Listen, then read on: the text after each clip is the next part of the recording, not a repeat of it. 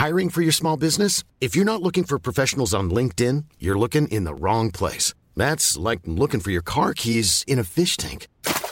LinkedIn helps you hire professionals you can't find anywhere else, even those who aren't actively searching for a new job but might be open to the perfect role. In a given month, over 70% of LinkedIn users don't even visit other leading job sites. So start looking in the right place. With LinkedIn, you can hire professionals like a professional. Post your free job on linkedin.com slash people today. Bonsoir à tous et bienvenue dans Soir Info Week-end. On décrypte l'actualité, on débat ce soir avec autour de ce plateau Judith Vintraube, grand reporter Le Figaro. Bonsoir chère Judith. À vos côtés Karima Bric, journaliste également. Bonsoir Karima Amaury Bucco. Bonsoir Amaury, journaliste euh, police-justice, CNews. On vous connaît bien, on reviendra entre autres avec vous euh, sur ce terrible assassinat à Saint-Jean-de-Luz. Nathan Dever, l'agrégé de philosophie, également avec nous ce soir. Bonsoir Nathan et à vos côtés Philippe Guibert. Bonsoir Philippe. Bonsoir. Bien, bien évidemment enseignant et consultant. On vous connaît aussi dans un instant euh, le sommaire de l'émission, mais tout de suite c'est le rappel des titres avec vous Isabelle Piboulot. Un an jour pour jour après le début de la guerre, l'Ukraine a reçu de nouveaux chars en provenance de la Pologne. Varsovie avait annoncé la livraison de quatre chars Léopard 2 de conception allemande. Le Premier ministre polonais s'est rendu à Kiev et a assuré que davantage de chars seront envoyés dans quelques jours en Ukraine. À Paris, le mari de la femme retrouvée démembrée dans le parc des Buttes Chaumont a avoué l'avoir tuée. Il sera présenté demain matin à un juge d'instruction en vue d'une éventuelle mise en examen. Le suspect avait signalé la disparition de son épouse sur les réseaux sociaux le 31 janvier, mais n'avait prévenu la police que le 6 février. Les parties du corps de la victime ont été découvertes les 13 et 14 février. L'avenir institutionnel de la Corse en discussion. Gérald Darmanin espère que les négociations n'aboutiront pas à une réformette. Pour Emmanuel Macron, il n'y a pas de tabou concernant l'autonomie de l'île de Beauté. Au ministère de l'Intérieur, le chef de l'État a demandé aux élus corses de faire une proposition qu'il pourra intégrer dans son projet de réforme constitutionnelle après cet été. Merci Isabelle, Isabelle Piboulot qu'on retrouvera à 22h30 pour un nouveau point sur l'actualité. Soir Info Week-end au sommaire ce soir. Il y a tout juste un an, les sirènes à Kiev, Vladimir Poutine annonçait le début d'une opération spéciale et lançait une offensive en Ukraine. Après 365 jours de guerre, Volodymyr Zelensky et son peuple résistent. Il reste déterminé à gagner cette guerre, tout comme la Russie d'ailleurs. Alors un an où la posture diplomatique de la France a également évolué. Aujourd'hui, assiste-t-on à l'union nationale derrière Emmanuel Macron? Quelles sont les perspectives de paix? On en débat dès 23h dans cette émission.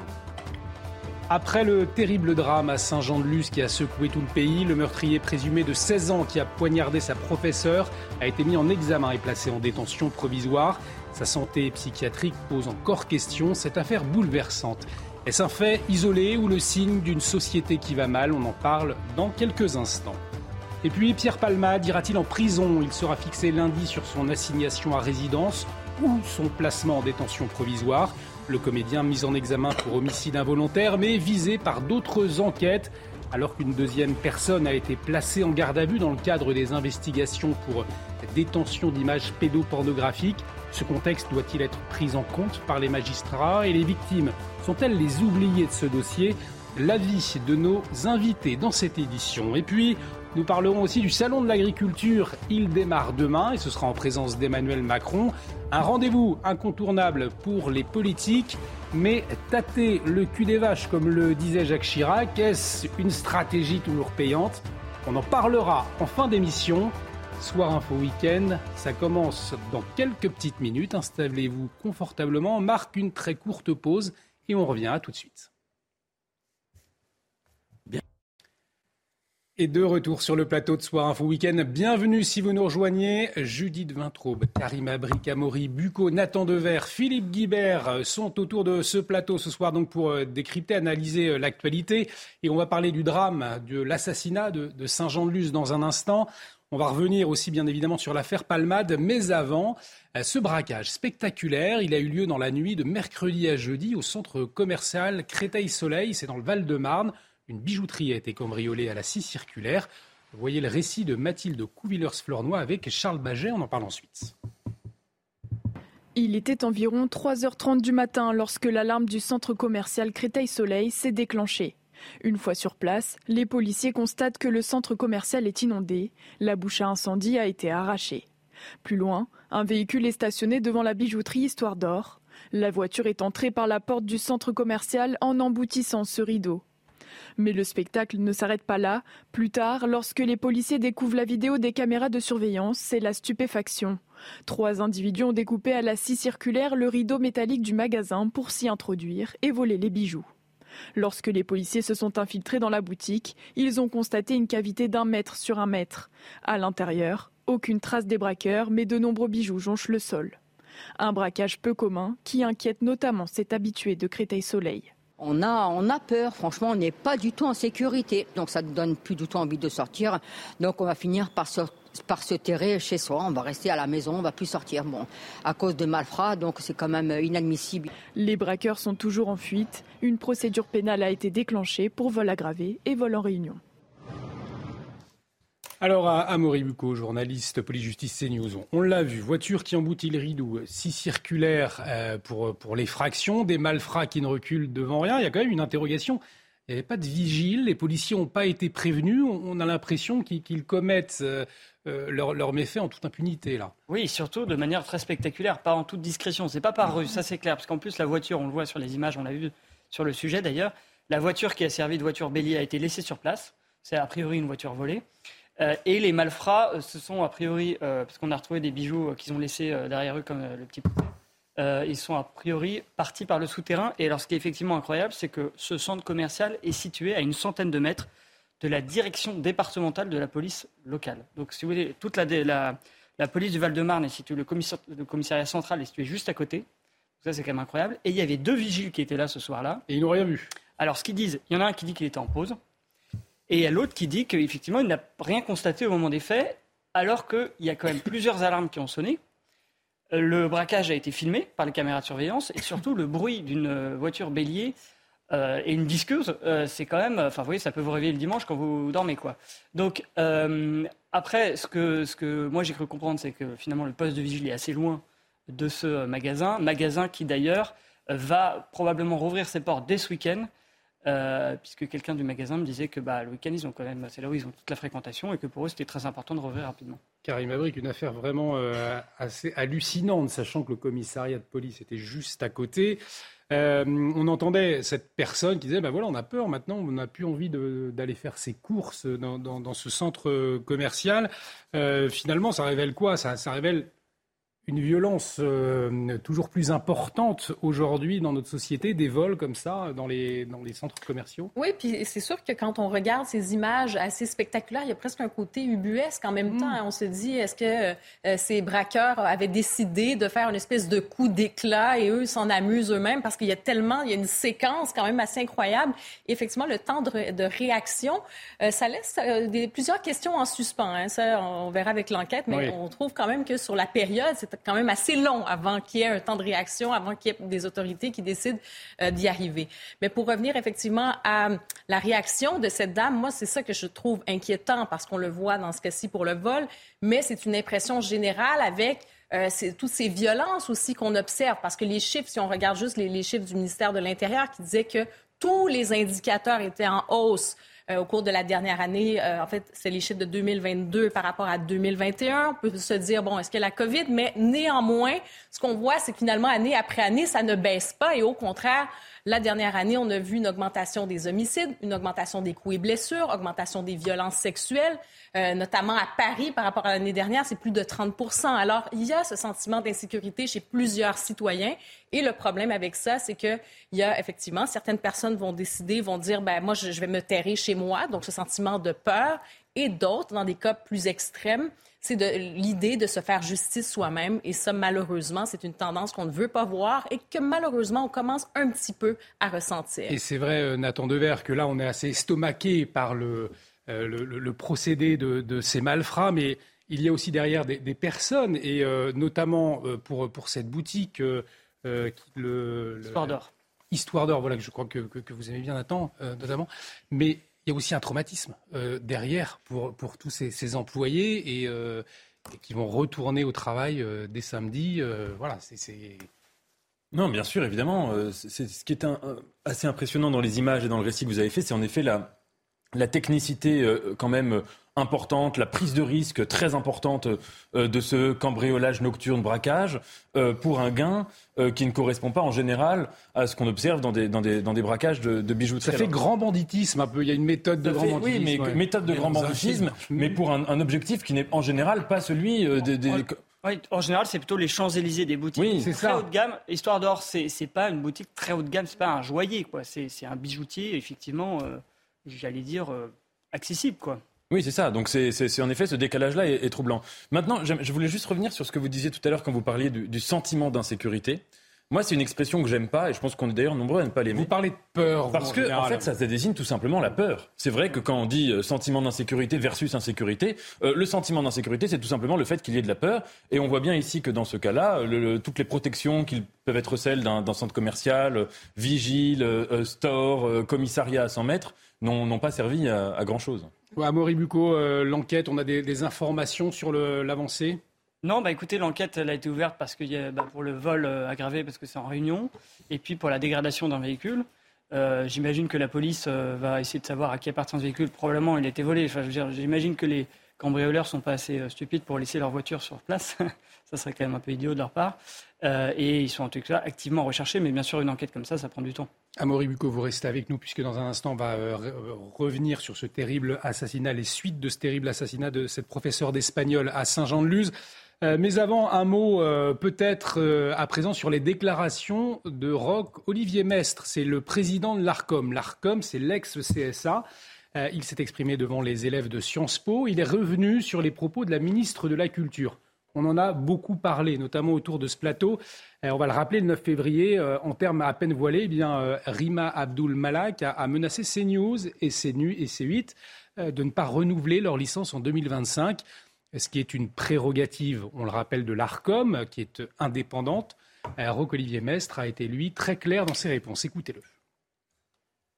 Avec une chaîne comme CNews, qui est devenue, dans notre paysage, un élément un peu nouveau qui se rapproche effectivement d'une chaîne d'opinion comme on le connaît dans d'autres pays, notamment aux États-Unis. On parle souvent de la Fox News française. Alors CNews, c'est un cas intéressant parce que elle respecte strictement le pluralisme politique, donc une économique tous les mois les temps de parole des personnalités politiques, on vérifie, et à la seconde près, ils sont parfaitement dans les flous des équilibres des forces politiques en France.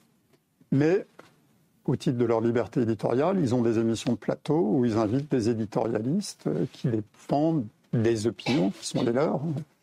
Et, certains nous disent, mais c'est des opinions très marquées, euh, que fait l'ARCOM, le pluralisme?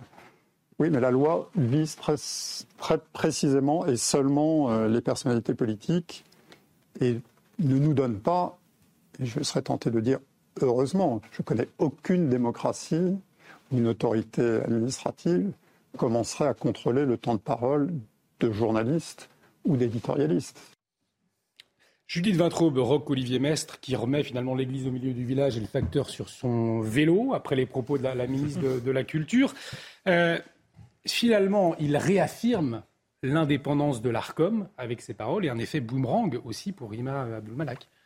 D'abord, il lui donne une leçon de droit euh, il lui explique la loi, euh, la loi hors période électorale, hein, parce que les précisions euh, qu'a donné le patron de l'ARCOM, ça ne vaut pas pour les élections. C'est que pour les élections, vous êtes bien placé pour le savoir. Même les avis des, les, déclarations des non politiques sont décomptées quand elles apparaissent partisanes ou, ou attaquer ou défendre un candidat. Mais là, on est hors période électorale.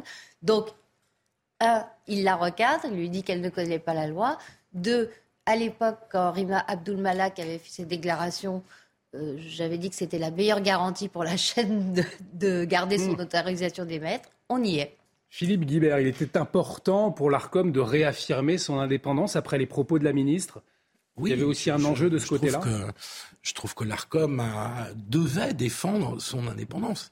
C'était presque une question existentielle pour l'ARCOM, parce que l'insigne maladresse de c'est peut-être pas de maladresse de la ministre, euh, mettait l'ARCOM dans une position extrêmement délicate, puisqu'elle euh, sous-entendait que l'ARCOM, euh, mécaniquement, devait appliquer la loi et sanctionner euh, C8 et, et CNews. Donc il était important pour l'ARCOM, par la voix de son président.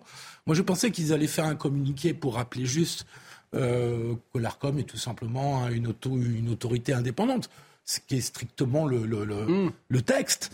Euh, là, euh, dans, cette, euh, dans ce séminaire à Sciences Po, à l'école de journalisme de Sciences Po, il est allé un petit peu plus loin, le président de, de l'ARCOM, et je trouve que c'est intéressant parce qu'il a essayé un peu de décortiquer, de faire comprendre la logique de la loi et de ce qu'est le respect du pluralisme et de la liberté d'expression. Donc on peut le remercier et, et, d'avoir donné cette leçon à la ministre qui, j'en suis sûr, aura pris bonne note de, la façon dont il fallait comprendre et le pluralisme et la liberté d'expression sur les chaînes de télévision euh, et qui euh, ne manquera pas la prochaine fois de faire part de toute son admiration pour, pour CNews. Et à la, ministre et, au-delà, à des, acteurs de, euh, de, la vie publique, de la vie politique et même des, des journalistes, on le voit, Nathan Debert, la liberté d'expression reste cher. Est-ce que vous avez le sentiment qu'elle est de plus en plus euh, mise à mal, puisqu'on a eu ces, rectificatifs, ces précisions importantes du directeur de l'ARCOM. S'il n'avait rien dit, c'est vrai que président du président de, l'ARCOM, merci de me effectivement, merci de me reprendre. Non, non, effectivement, merci de me reprendre. Euh, en tout cas, c'était important. S'il ne le dit pas, il y a un flou euh, qui s'installe et la liberté d'expression en prend un coup. Oui, bien sûr. le président de l'ARCOM a dit, à mon avis, un mot qui est majeur, c'est le mot de démocratie. La démocratie, c'est pas seulement un régime constitutionnel, etc. C'est avant tout un état d'esprit. État d'esprit consistant à estimer que si autrui euh, tient des opinions qui vont me, me, me paraître euh, euh, fausses, idiotes, insupportables, etc., eh bien, je ne vais pas chercher à le faire taire, je ne vais pas chercher, si vous voulez, à le, à le juguler, à l'empêcher de parler, mais je vais au contraire non seulement lui répondre, mais même m'intéresser davantage à ce qu'il dit. Moi, vous voyez, à titre personnel, c'est vrai que j'ai tendance bien davantage à lire des journaux ou à voir des émissions, etc., qui vont penser ou parler dans une direction complètement opposée à ce que je pense, parce que ce que je pense, je le sais déjà. Et si vous cette, cette démarche-là, consistant à... Moi j'appelle ça un peu l'équivalent d'une hypochondrie euh, idéologique. Ça veut dire que de la même manière que les hypochondriaques ont peur d'autrui parce qu'ils se disent si je touche autrui, il va me transmettre des maladies, eh bien à une échelle intellectuelle, certains aujourd'hui ont peur euh, des idées d'autrui, ont peur d'être contaminés par ces idées-là. Mais je trouve que ça c'est extrêmement dangereux et que ce qui est, ce qui est bon pour la, pour la vertu du débat public, évidemment dans le cadre de la loi et en essayant de faire en sorte à euh, chacun de, que, que ce soit d'une qualité maximale, mais qu'il y ait des opinions qui soient diverses qui puisse rentrer en force, en écho, etc. Et que euh, à cette conception-là, qui est une conception démocratique, toute conception visant à limiter le débat est une conception qui n'est pas dans l'esprit démocratique. Moi, je suis très américain sur ce sujet, et je pense que la meilleure manière euh, de faire en sorte que la société, d'ailleurs, euh, puisse éviter un certain nombre de problèmes, c'est de permettre à toutes les idées d'être dites. Parce que quand on émet une opinion, ça, ça, sert aussi de catalyseur, ça permet de ne pas agir, etc. Dans les limites de la loi, bien évidemment. Mais elle n'a pas, peur pour elle-même. C'est pas, c'est pas son ces certitudes qu'elle protège. Elle a peur que euh, les téléspectateurs français regardant ces news pensent différemment, voire pensent du mal, voire critiquent, euh, voire euh, soient méfiants vis-à-vis de la gestion du gouvernement auquel elle appartient. C'est ça qu'elle redoute. Et c'est là qu'on voit, je pense que on parle de CNews, bien sûr, mais je pense que c'est à ce moment-là qu'on fait le travail, c'est-à-dire que la liberté d'expression, ça doit s'incarner, c'est pas juste un vœu pieux. Hmm. La liberté d'expression, c'est effectivement cette diversité de points de vue, c'est de pas prendre les téléspectateurs pour des cons, ils sont capables de réfléchir, ils sont capables de faire des constats sur la société, ils sont capables d'être en accord, être en désaccord, et de dire ah non ça, euh, ça n'a pas de sens, ça oui, ça je suis d'accord, mais il faut qu'on puisse exprimer ses idées et je pense que Nathan l'a bien dit, c'est le principe, ça va avec la démocratie et de faire une allusion, une menace à peine voilée, hein, qu'on peut fermer une chaîne parce que on n'est pas dans toutes les nuances de politiquement correct selon hein, euh, ce qu'il faudrait. Mm. Je pense que c'est très grave et c'est bien d'avoir pu entendre justement euh, le président de l'Arcom qui premièrement euh, remet les choses en place en disant ben non, premièrement les choses sont respectées dans les chaînes comme telles et ensuite ben de remettre aussi l'indépendance, son indépendance à la lumière de tout le monde. Voilà. Philippe Guibert, vous vouliez réagir Oui, juste une réaction, parce que moi, je suis pas, je suis pas trop américain. Je me méfie un peu de la liberté d'expression euh, euh, version américaine. Je suis très républicain français, et je trouve qu'on vit dans une période où même dans ce cadre républicain français, une partie des gens ont du mal avec la liberté d'expression. On a été 4 mmh. millions à défiler le, le 11 janvier 11 janvier 2015. Charlie Hebdo. Suite à la tragédie Charlie Hebdo hyper cachère. Et on a l'impression que cette, cette manifestation qui était très rassembleuse, euh, n'a pas servi à grand-chose, n'a pas permis aux gens de réfléchir. Elle n'était pas rassembleuse à ce que c'est bon, admettons que c'est un autre débat, bah mais en tout cas, c'est le débat. Euh, en tout cas, ça n'a pas permis à un certain nombre de gens de comprendre ce que c'était que la liberté d'expression. C'est-à-dire que la liberté d'expression, elle vaut toujours, surtout pour les gens avec qui vous n'êtes pas d'accord. Parce que si la liberté d'expression consiste à être réservée à des gens qui pensent à peu près tous la même chose hmm. et qui veulent rester entre soi pour penser la même chose, elle n'a pas grand intérêt, cette liberté d'expression, au-delà de la loi et au-delà du cadre du droit. Et donc, il y a toute une partie, notamment à gauche, j'en viens de la gauche, donc j'en parle d'autant plus à l'aise, qui est de rentrer dans un sectarisme et un dogmatisme, c'est-à-dire qu'il y a un certain nombre d'opinions qu'ils ne veulent pas entendre et avec lesquels ils ne veulent pas débattre. Et je pense que c'est une erreur. Alors non seulement c'est une erreur politique pour cette partie de la gauche, mais c'est une faute effectivement démocratique et républicaine de ne pas comprendre qu'un débat doit vivre et qu'il doit opposer des gens qui sont en désaccord. On arrive euh, au terme de cette euh, Première partie, courte première partie. On va marquer une très courte pause. On revient dans, un instant. On parlera des suites de ce terrible assassinat à Saint-Jean-de-Luz, cette euh, professeure d'espagnol poignardée par un élève de, 16 ans. Euh, on en parle dans un instant. Restez avec nous sur CNews. À tout de suite. Et de retour sur le plateau de Soir Info Week-end. Bienvenue si vous nous rejoignez toujours autour de ce plateau. Judith Vintraube, Karima Bric, Amaury Bucco, Nathan Dever et Philippe Guibert. Dans un instant, on va revenir sur ce terrible assassinat à Saint-Jean-de-Luz, un assassinat qui a secoué tout le pays. Mais avant, le rappel des titres avec vous, Isabelle Piboulot.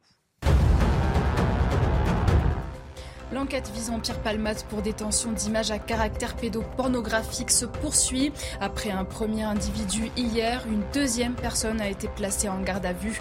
Les investigations ont débuté samedi dernier après le signalement d'un homme. Il avait été entendu dimanche par les enquêteurs de la brigade de protection des mineurs. Un an que la guerre fait rage en Ukraine, Emmanuel Macron assure que le G7 restera uni jusqu'à ce que la paix soit rétablie.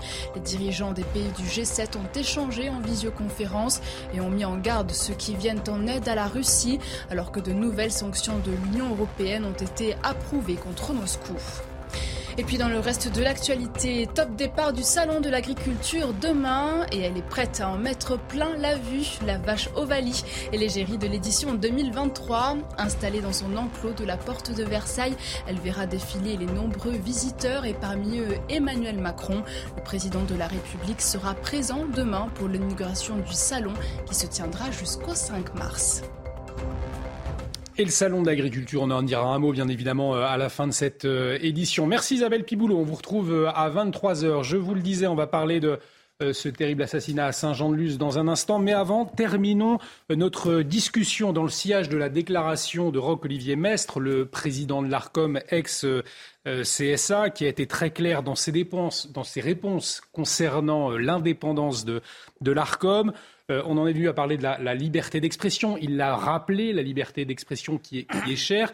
Euh, notamment, on se souvient en 2015, après euh, les attentats de Charlie Hebdo, énormément de monde avait été, descendu dans la rue pour défendre cette liberté d'expression. Vous le rappeliez, Philippe Guibert, mais vous disiez, Judith Vintraube, que non, cet événement n'avait pas été rassembleur.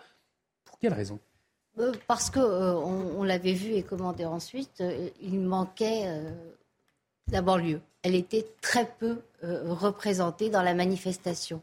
Et je, relis cette absence euh, à un autre phénomène qu'on voit euh, à travers plusieurs enquêtes qui ont été menées assez récemment sur la liberté d'expression, notamment une enquête de l'IFOP qui interrogeait des jeunes sur ce qu'ils pensaient du fait d'être irrespectueux par rapport à une religion, c'est-à-dire en gros du blasphème.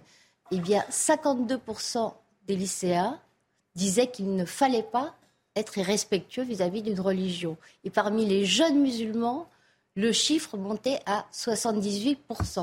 Donc ça veut dire que les jeunes générations, elles, n'ont pas du tout la conception que nous avons, nous, de la liberté d'expression et sont au contraire euh, très sensibles, mais ça va avec cette, euh, ce phénomène de génération euh, offensée qui fait des ravages dans ces, dans ces classes d'âge euh, et sont prêts à, sacrifier euh, la liberté d'expression sur l'autel d'une sensibilité euh, à fleur de peau qui se trouve, comme c'est pratique, exclure toute critique. Ça veut dire donc, Philippe Guibert, qu'il y a une nécessité d'éducation à la liberté d'expression.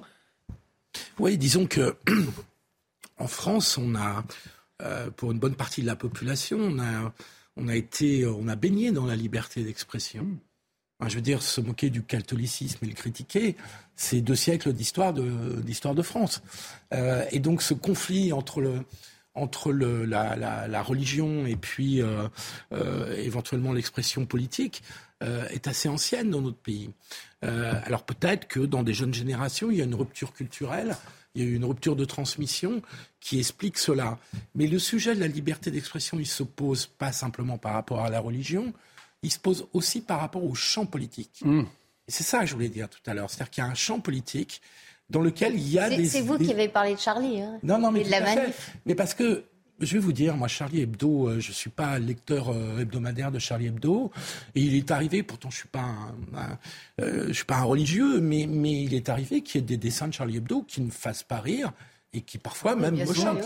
Euh, ce qui n'empêche pas que je suis extrêmement attaché à la liberté d'expression de Charlie Hebdo. Et, donc, ce, qui est, ce que je n'arrive pas à comprendre dans, la, dans, dans l'époque actuelle, ce sont des personnes qui prétendent lutter, par exemple, contre l'extrême droite à longueur de journée, mais sans jamais vouloir débattre avec, euh, avec des personnalités issues de, de, cette famille ou de ce camp, euh, et qui fuient toujours le débat et qui veulent juste disqualifier. Or, je pense que c'est une profonde, à la fois faute démocratique et une erreur politique majeure. Une erreur stratégique, par ailleurs. Et une, erreur stratégique, par ailleurs, parce que ça ne fait que, que, redonner à, certains un statut comme s'ils disaient des choses absolument euh, incroyables, mais qu'on n'a pas le droit de dire. Et donc je pense que là, il y a un vrai sujet euh, sur la compréhension du débat politique aujourd'hui. Euh, il faut discuter avec tout le monde, et bien sûr avec des, limites qui sont celles de la loi, mais il faut discuter avec tout le monde, il faut débattre avec tout le monde, et il faut se, se confronter à tout le monde. Alors justement, c'est un muscle qui s'exerce aussi. Hein? Exact, c'est ça. Donc je pense qu'il faut faire attention aussi de ne pas mettre tous les jeunes dans le même panier. Il y a aussi une résistance chez certains jeunes, mais comme c'est pas nécessairement un discours qu'on entend souvent chez eux, ben on a tendance à mettre un peu tout le monde dans le même panier. Non, mais il y a ça aussi. C'est pas moi, hein? c'est les chiffres du oui, oui. de, ce sondage. Mais d'où l'importance d'avoir accès à d'autres points de vue dans l'espace public, je pense. Nathan Dever, pour clore sur ce sujet, pourquoi la gauche particulièrement la gauche a autant de mal avec la à d'autres époques. À, d'autres époques, ça a été la droite, mais là, en ce moment... À d'autres époques, mais en ce moment, c'est vrai que c'est la gauche, l'extrême gauche, qui ont énormément de mal avec cette liberté d'expression. Pour quelle raison Vous l'expliquez comment Je ne sais pas si c'est le monopole de, la gauche. Je dirais que c'est le monopole d'une tradition politique qui remonte euh, et qu'on peut trouver aussi à droite parfois, mais qui remonte à Saint-Just. Hein. C'est le pas de liberté pour les ennemis de la liberté. Et c'est l'idée selon laquelle, quand il y a des gens qui émettraient des idées qui relèveraient de l'intolérance, eh bien, euh, si ces gens-là arrivaient au pouvoir, ils seraient sans doute les premiers à s'en prendre à la liberté d'expression, que partant, ils seraient donc les, les chevaux de Troie euh, de l'intolérance dans un régime tolérant, et que donc il faudrait leur couper le sifflet. Cet argument-là, euh, je pense que c'est un, argument très dangereux. Quand tout à l'heure je vous disais que j'étais américain sur cette question, c'était notamment en référence à la théorie de John Rawls dans la théorie de la justice. Il, y a tout, il pose cette question, il y a un chapitre où il dit vraiment, voilà, qu'est-ce qu'on fait si dans un État, une démocratie libérale, vous avez une secte euh, politique intolérante qui revendique le pouvoir et, qui euh, profite de tous les outils de la démocratie libérale, les médias, les réseaux sociaux aujourd'hui, qu'est-ce qu'on fait? Et Rawls montrait très bien qu'à partir du moment où une démocratie veut euh, couper le sifflet aux intolérants, Là, de fait, il y a une sorte de contamination, c'est-à-dire qu'elle devient intolérante. C'est comme une maladie auto-immune. Mm. Donc, si vous voulez, euh, le grand piège des intolérants, ce serait d'être intolérant avec eux. Et donc, à partir de là, il me semble qu'au contraire, euh, la liberté d'expression, elle devrait avoir pour seule limite, d'un point de vue légal, et je le dis, hein, la diffamation, l'injure publique et l'incitation à commettre un crime ou un délit. Mais tout le reste, me semble-t-il, c'est des histoires qui ne se règlent pas au tribunal. Ça veut dire que les opinions qui relèvent de la haine, il faut les combattre par la parole, il faut les combattre dans les médias, etc. Mais je pense que ça ne se combat pas dans l'espace du tribunal. Et on aura l'occasion, bien évidemment, d'en débattre autour de ce plateau. Alors, le collège, euh, lycée de Saint-Thomas d'Aquin de Saint-Jean-de-Luz, essaie de reprendre une vie normale deux jours après euh, la mort d'une professeure d'espagnol poignardée par un élève. Alors cet élève a été mis en examen pour assassinat, il a été placé en détention provisoire il va être incarcéré dans un établissement qui prendra en compte euh, sa jeunesse et dont les soins dont il a besoin. C'est ce qu'a précisé son avocat cet après-midi.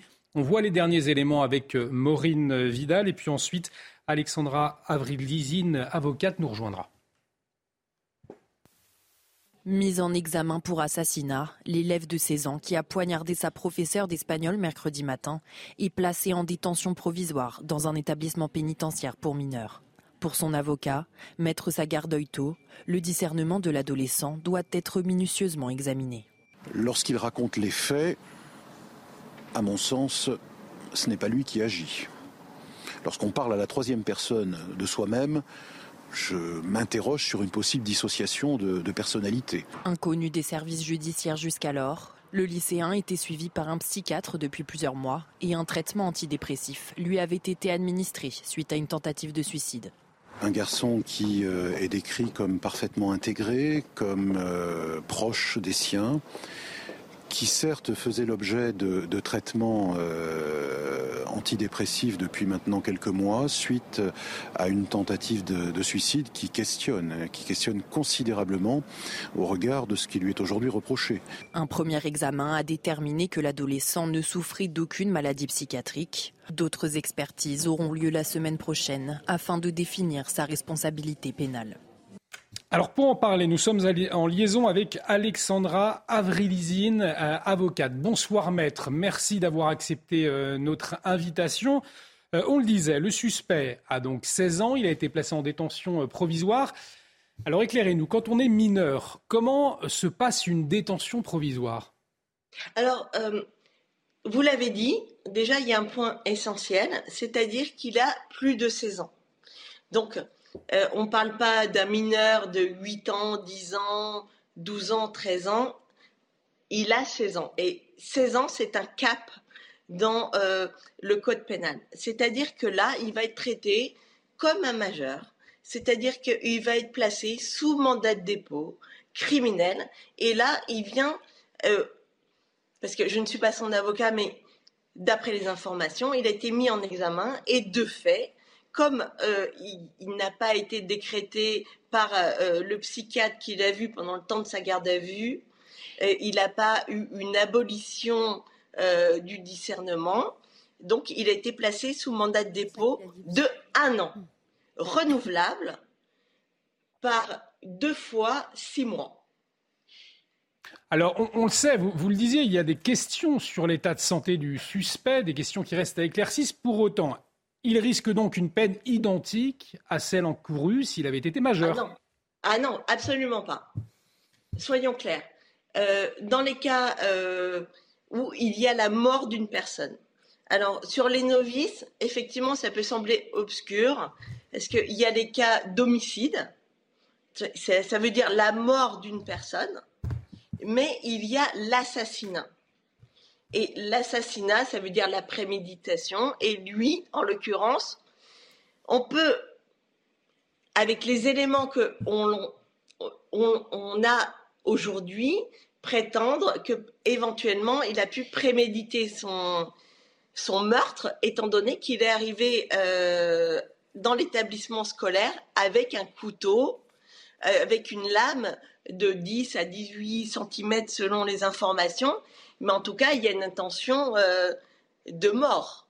Donc, ce qui est très frappant, et donc, on va être très clair. Je vais être synthétique.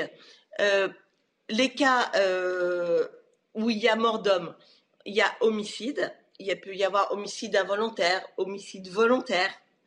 Il peut, et il y a le cas d'assassinat qui est réprimandé par la peine la plus lourde de notre régime, qui est la perpétuité. Normalement, il doit bénéficier de l'excuse de minorité. Excuse de minorité qui fait que si c'était juste un homicide, mm-hmm. bah, c'est 30 ans. L'assassinat, c'est la perpétuité. Mais comme il est mineur, là, lui, ne risque au maximum 20 ans. Il ne peut pas être condamné à plus. Maître, vous, restez avec nous. On a Amaury Bucco, euh, journaliste euh, spécialiste police-justice euh, de CNews, peut-être, parce qu'on se pose encore des questions autour de la santé du, présumé meurtrier. Qu'est-ce qu'on en sait aujourd'hui? Qu'est-ce qu'a dit le procureur? Qu'est-ce qu'a dit son avocat sur le profil et sur la santé psychiatrique de l'adolescent de 16 ans? Alors c'est intéressant, le procureur de Bayonne, hier, il a dit deux choses. Déjà, il a dit qu'il y avait un examen psychiatrique, hein, pas une expertise, puisqu'on était encore dans le temps de la garde à vue, donc c'était un examen assez sommaire psychiatrique qui avait été mené, et que le résultat de cet examen, c'était que cet adolescent, euh, son discernement n'était a priori pas aboli, mais pouvait être altéré. Ça a été, entre guillemets, confirmé, même si euh, c'est plutôt le rôle de son avocat, mais l'avocat n'a pas fait d'expertise supplémentaire, mais en tous les cas, son avocat, lui, ce qu'il nous a expliqué aussi aujourd'hui, c'est que euh, cet adolescent avait eu fait une tentative de suicide, que depuis il prenait des médicaments et que quand il parlait de ce qu'il avait fait euh, aux enquêteurs. Il en parlait à la troisième personne comme s'il y avait un dédoublement de sa personnalité.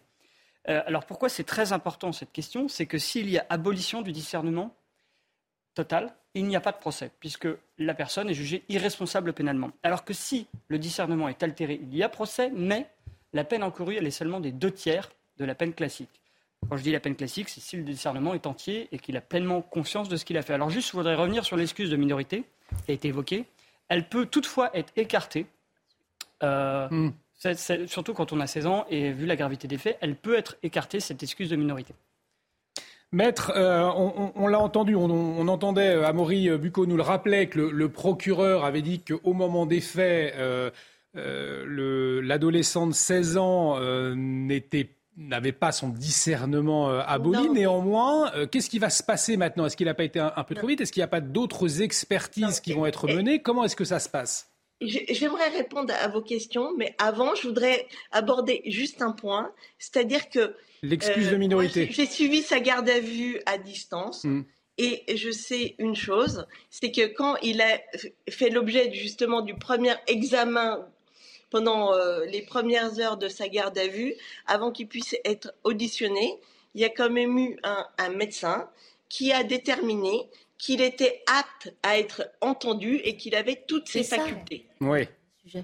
Ça, c'est très important parce que maintenant, on l'occulte. Et euh, moi, maintenant, effectivement, je peux entendre son avocat qui dit euh, qui va essayer de plaider entre l'abolition, l'altération du discernement mais quand même, et, moi je ne suis pas médecin, euh, psychiatre ou psychologue, mais euh, c'est très rare l'effet d'un schizophrène parce qu'il entendait des voix, le monsieur. Il entendait des voix, mais euh, pendant tout de suite après avoir commis son acte, il a dit oui, j'entendais des voix, mais il a dit aussi j'ai gâché ma vie et pendant la, la, première, deuxième heure de sa garde à vue, le médecin a dit qu'il était apte à être entendu et que donc il était en pleine conscience. Donc c'est un élément très important dans la procédure pour la suite, ce que vous nous dites. Évidemment, parce que euh, on se dit aussi, euh, excusez-moi de vous, avoir coupé dans vos interrogations, mais moi, non, non c'est important, allez-y. Euh, je, je, suis interpellée par le fait parce que à la base on se dit, mais qui est ce jeune qui a pu tuer cette professeure? Quel était son grief, quelle était sa motivation, et d'autant plus que c'était pas un fou, excusez-moi du terme, je vais être un peu trivial, c'était pas un fou débile.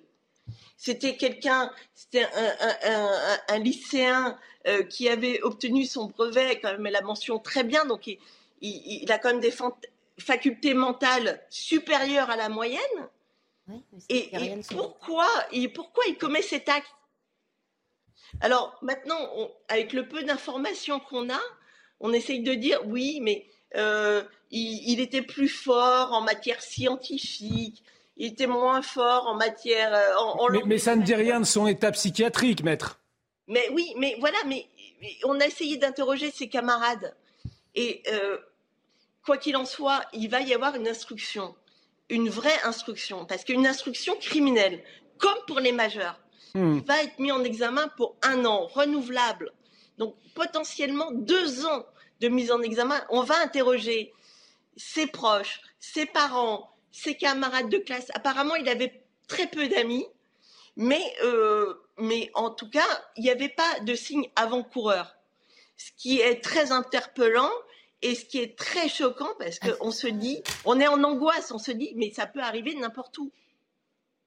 Maître, euh, Alexandra Avrilizine, merci infiniment pour, euh, pour votre euh, éclairage hein, euh, ce soir sur CNews. On l'aura bien compris, il va y avoir une, vraie instruction à Moribuco qui va être menée. Judith Vintre, vous vouliez réagir, pardon. Comme pour les...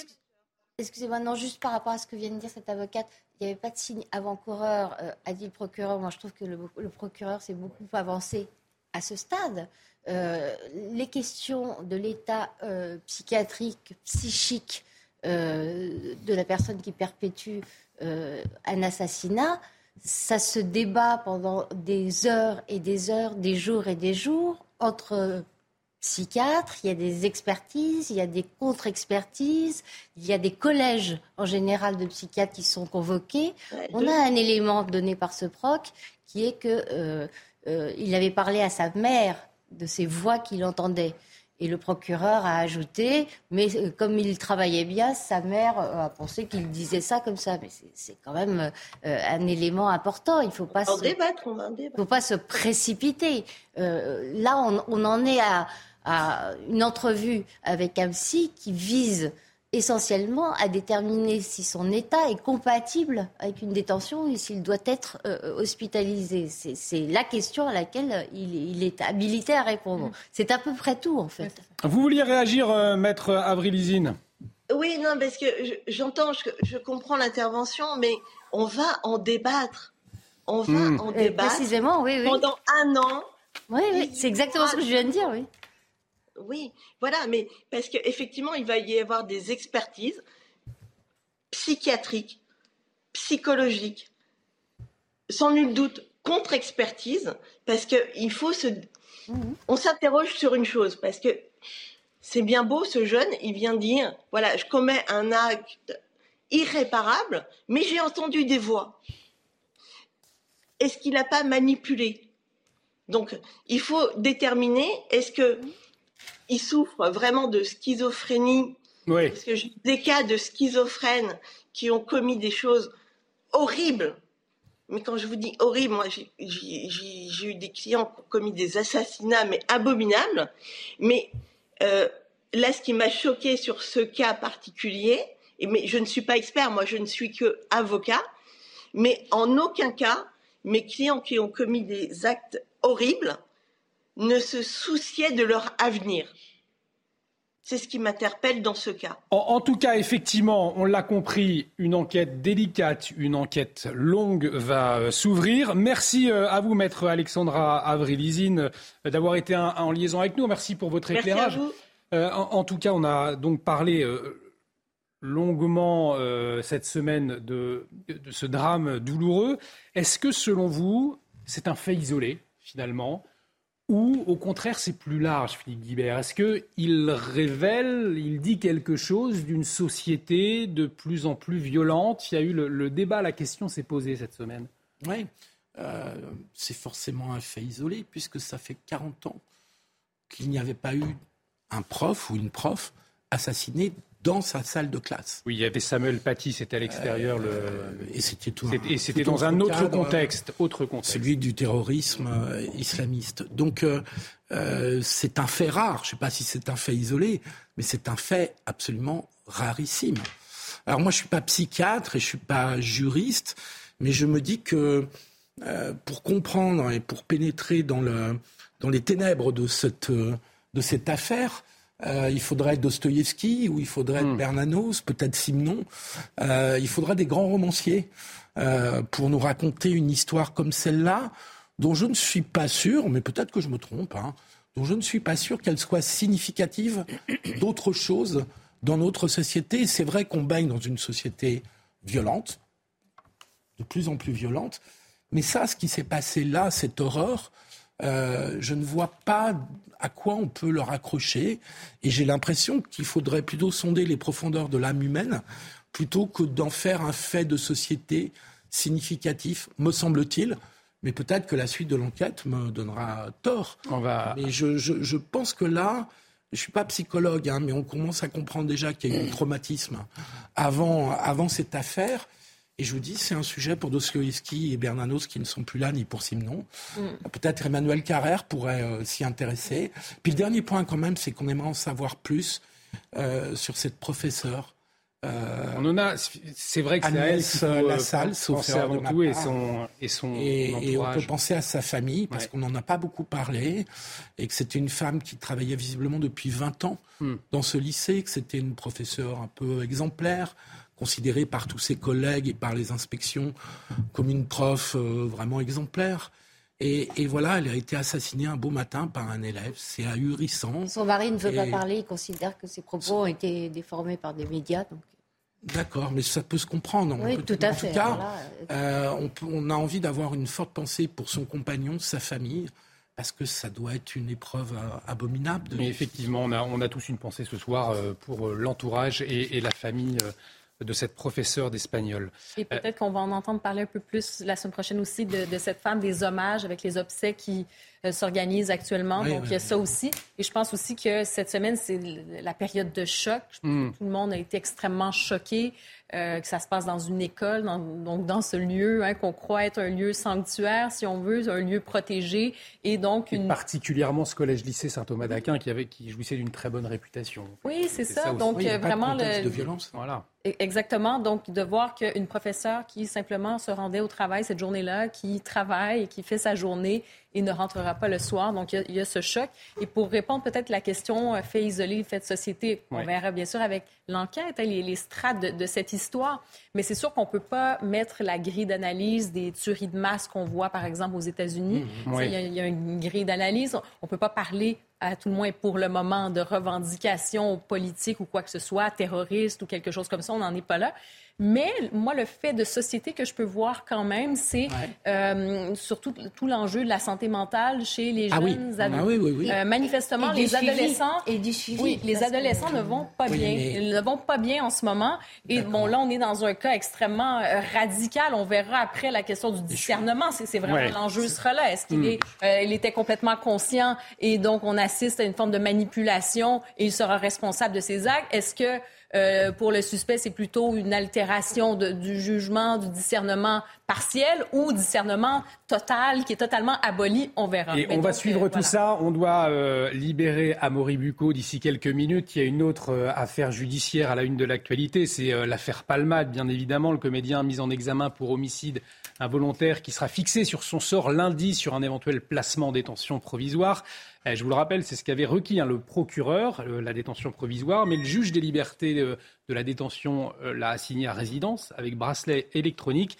Pierre Palmade sous cocaïne euh, au moment des faits. Les précisions de Michael Dos Santos, on en parle ensuite. C'est sans son client que l'avocate de Pierre Palmade est arrivée ce matin au palais de justice de Paris. Une absence qui pourrait s'expliquer en raison de son état de santé assigné à résidence avec un bracelet électronique dans le service addictologie de l'hôpital de Villejuif. L'humoriste n'était peut-être pas en mesure de s'y rendre selon les médecins. Pendant cette audience à huis clos d'une heure, la chambre de l'instruction de la cour d'appel n'a pas tranché. Désormais, elle aura deux options. Lundi à 11h30, elle pourra décider de maintenir Pierre Palmade sous surveillance médicale ou de le placer en détention provisoire jusqu'à son procès, comme le souhaite le parquet général.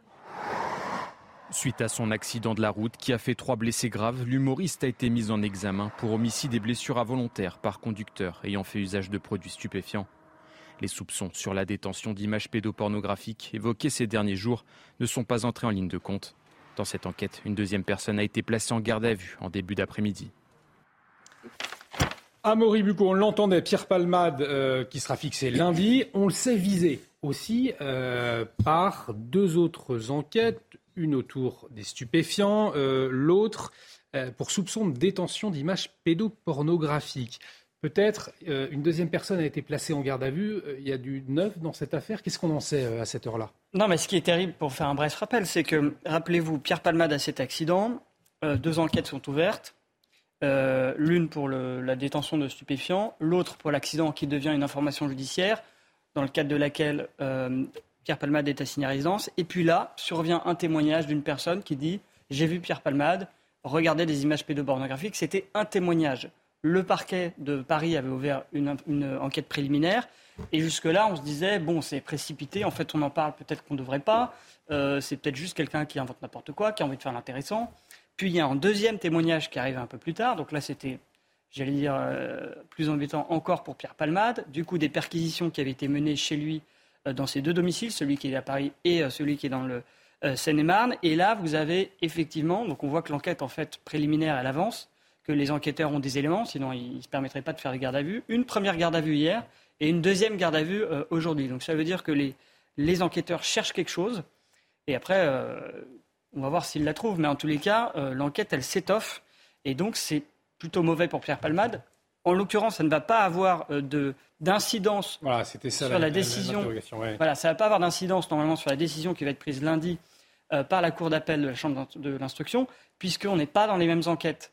En revanche, euh, si cette enquête préliminaire poursuit son chemin, qu'il y a des éléments tangibles, à ce moment-là, il pourrait y avoir là aussi l'ouverture d'une information judiciaire, et Pierre Palmade peut tout à fait se retrouver dans le cadre de cette autre affaire, placé en détention provisoire. Mais est-ce que, selon vous, euh, le fait qu'il y ait un contexte lourd, Judith Vintraube, autour de cette euh, mise en examen pour homicide involontaire, donc qui n'a rien à voir avec les affaires de stupéfiants, rien à voir avec les affaires d'images pédopornographiques, est-ce que, selon vous, ça devrait tout de même rentrer en compte dans la décision euh, des juges lundi prochain ou pas? Ou ah. justement, il faut faire attention à, bien différencier les, différentes mises en cause Normalement, les juges ne sont pas censés céder à la pression populaire, mm. à la pression de l'opinion.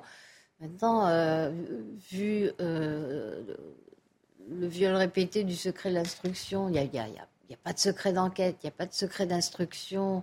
Euh, il y a des éléments dont on n'est pas en capacité de, d'évaluer la véracité qui sont jetés sur la place publique euh, tous les jours. chapeau au juge si, arrive à se décider euh, froidement et, en toute équité, mais c'est extrêmement compliqué. Mais leur travail, c'est précisément de faire abstraction de, la pression populaire. Oui. En l'occurrence, juste les deux gardes à vue, pour vous dire, pour préciser sur ça, c'est le parquet de Paris qui nous a donné l'information. Donc pour le coup, c'est béton, quoi, si on peut dire d'un point de vue journalistique. Oh, c'est pas une, une fuite, euh, une fuite de source. Il est, il est 23 h euh, Karim Abrik, vous vouliez réagir. On vous euh, écoute dans un instant sur cette affaire On va remercier Amaury Bucco, journaliste police-justice CNews, d'avoir été avec nous. Merci Amaury pour votre éclairage. Le point sur l'actualité avec vous, Isabelle Piboulot. Et puis on, on, continue de parler de l'affaire Palmade et on parlera des un an de guerre en Ukraine, bien évidemment, dans un instant. À vous, Isabelle. À Paris, le mari de la femme retrouvée démembrée dans le parc des Buttes-Chaumont a avoué l'avoir tuée. Il sera présenté demain matin à un juge d'instruction en vue d'une éventuelle mise en examen. Le suspect avait signalé la disparition de son épouse sur les réseaux sociaux le 31 janvier, mais n'avait prévenu la police que le 6 février. Les parties du corps de la victime ont été découvertes les 13 et 14 février. Ce 24 février marque un an de guerre en Ukraine. Volodymyr Zelensky a survisé une victoire inévitable cette année contre la Russie. Le président ukrainien a également affirmé prévoir une rencontre avec son homologue chinois. Pékin, perçu comme un médiateur, appelle la Russie et l'Ukraine à tenir des pourparlers de paix et rejette tout recours à l'arme nucléaire. Et puis en football, coup de tonnerre sur l'équipe de France féminine à 5 mois du mondial en Océanie. Wendy Renard, emblématique, claque la porte des Bleus, tout comme Kadidia Toudiani et Marie-Antoinette Katoto. Le comité exécutif de la FFF, réuni le 28 février, se saisira de la question. La fédération a rappelé qu'aucune individualité n'est au-dessus de l'institution équipe de France. Merci Isabelle, Isabelle Piboulot qu'on retrouve à, 23h30 pour un nouveau point sur l'actualité. Il est 23h passé de 1 minute. Bienvenue si vous nous rejoignez dans Soir Info Week-end, toujours avec Judith Vintraube, Karima Brick, Nathan Dever, Philippe Guibert et Harold Iman nous a rejoint. Bonsoir mon cher Harold, dans un instant on revient avec vous sur les un an de la guerre en Ukraine. Euh, mais avant, on termine cette discussion autour de Pierre Palmade. Euh, Karima Brick, on, évoquait effectivement le fait pour la justice de, faire face à cette pression euh, populaire, puisqu'on le disait, euh, Pierre Palmade mise en examen pour homicide volontaire dans le cadre de l'accident de la voiture, mais il est également visé par d'autres enquêtes, notamment l'une pour détention d'images pédopornographiques, deux gardes à vue euh, à l'heure actuelle. Est-ce que la justice doit entendre justement cette pression populaire ou au contraire faire abstraction et être le plus juste possible, Mais j'espère que non. C'est-à-dire que tout le monde a droit, hein, à, comme on dit, des, des procès, une justice équitable. Et donc, on doit s'appuyer uniquement et uniquement sur les faits et c'est tout. Et je pense, vous l'avez mentionné, c'est vrai, cette affaire a pris des, proportions euh, médiatiques, populaires extrêmement incroyables.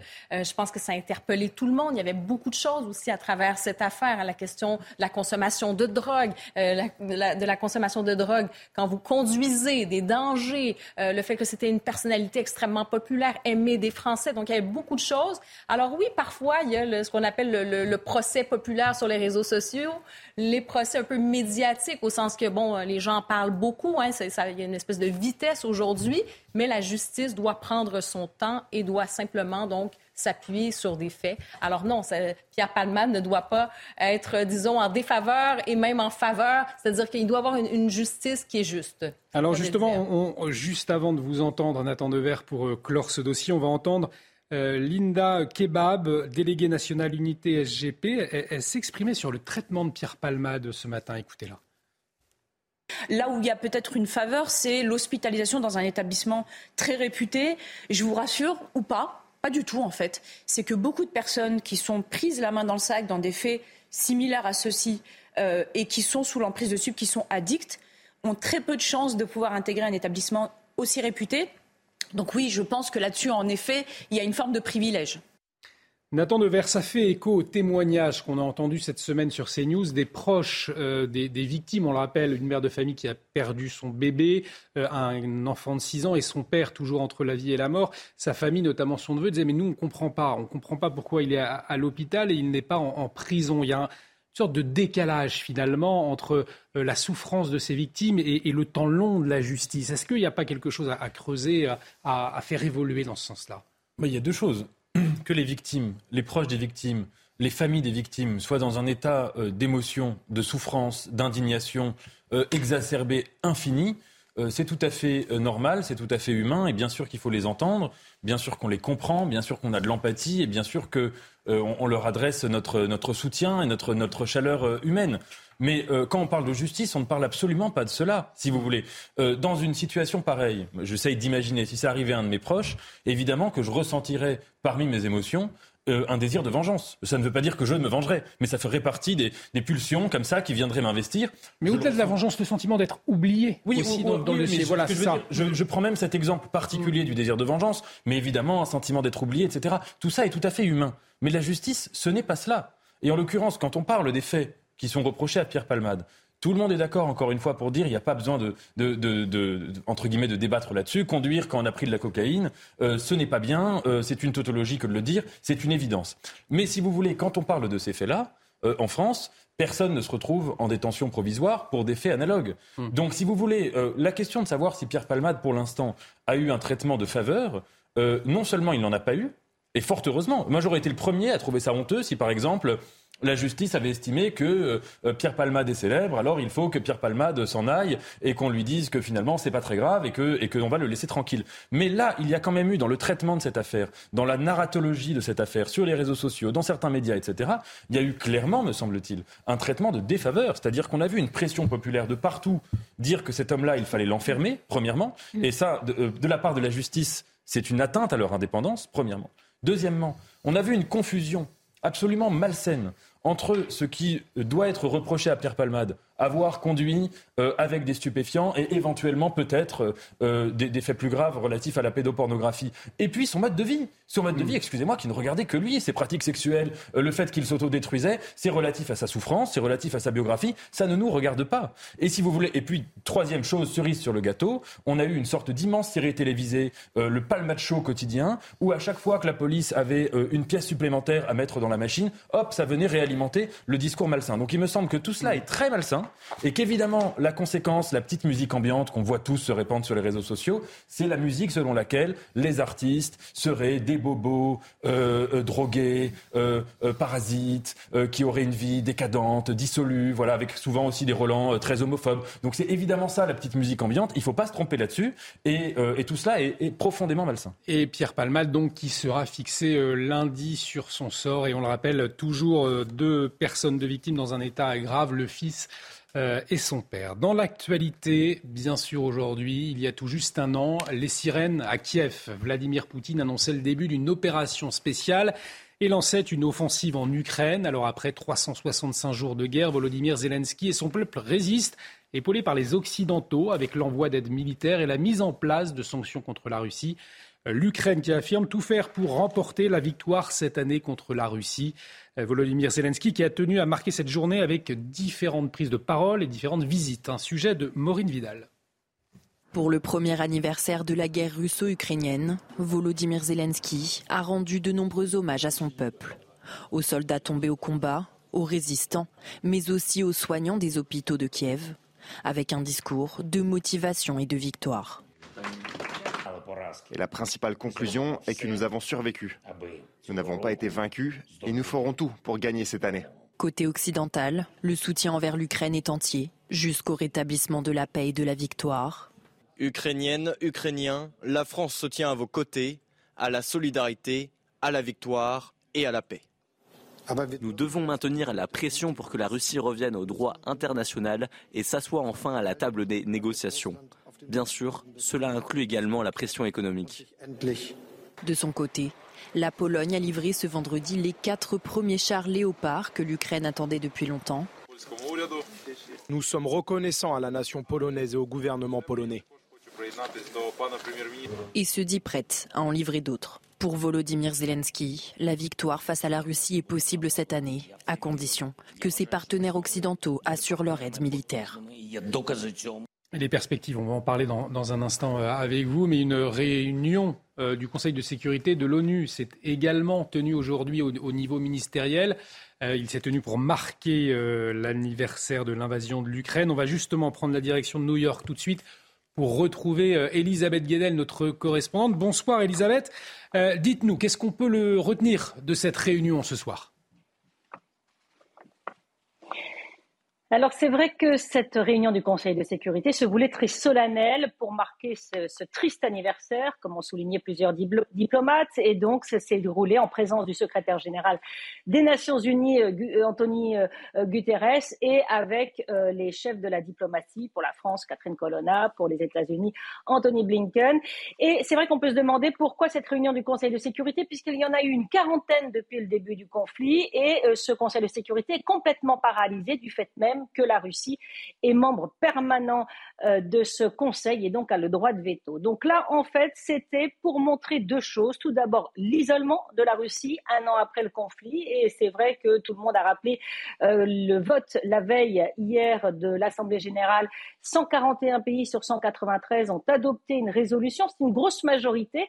Un an après le conflit, elle n'a pas euh, faibli cette mobilisation de la communauté internationale. Donc pour réclamer le retrait immédiat des troupes russes d'Ukraine et réclamer une paix juste et durable. Alors, ce n'était pas une résolution contraignante, seul le Conseil de sécurité peut le faire, mais c'était très symbolique. Et donc, isoler euh, la Russie, qui a pu compter que sur six autres pays, euh, euh, avec notamment la Corée du Nord ou encore la Syrie, qui ont voté contre comme elle, mais donc cet isolement et puis réclamer la paix. Il faut donner une chance à la paix, a rappelé Antonio Guterres. Donc voilà, c'était symboliquement une réunion très forte pour marquer ces un an et avec cette minute de silence observé euh, par tous, et ça c'était euh, très rare de voir cette unanimité, y compris par l'ambassadeur russe, en hommage des victimes. Alors euh, le représentant, le ministre ukrainien des Affaires étrangères a demandé que ça soit pour les victimes ukrainiennes de la guerre depuis un an. L'ambassadeur russe a demandé que ça soit pour toutes les victimes, y compris russes, depuis la guerre en Crimée en, en, 14, en 2014. Mais en tout cas, tout le monde était debout, ce qui était assez étonnant pour ce Conseil de sécurité. Elisabeth, en tout cas, ce qui n'est pas symbolique, c'est ce nouveau paquet de sanctions euh, annoncé hier par euh, Washington. Hein. Oui, très important. Les Occidentaux l'ont souvent rappelé euh, durant cette semaine à l'ONU. Il faut rester unis contre la Russie. Et donc ça passe par des euh, sanctions communes.